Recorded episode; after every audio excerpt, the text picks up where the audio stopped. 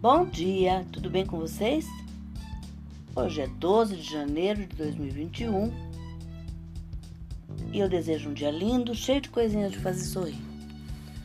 Hoje é uma. A receita de hoje é uma torta mágica de salpicão.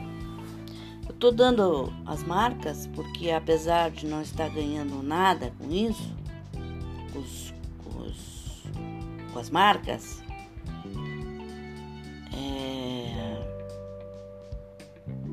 Eu vou dar porque vai que de repente se tocam, né? Alguma coisa assim, mas eu vou dar. Você usa se você quiser, se não quiser, fique à vontade.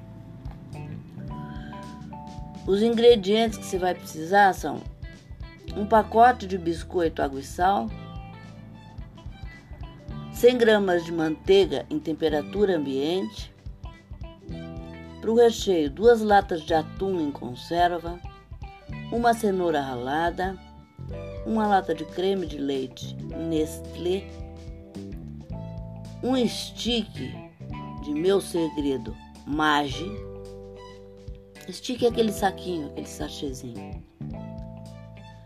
Meia xícara de chá de salsão picado, alface picada para decorar.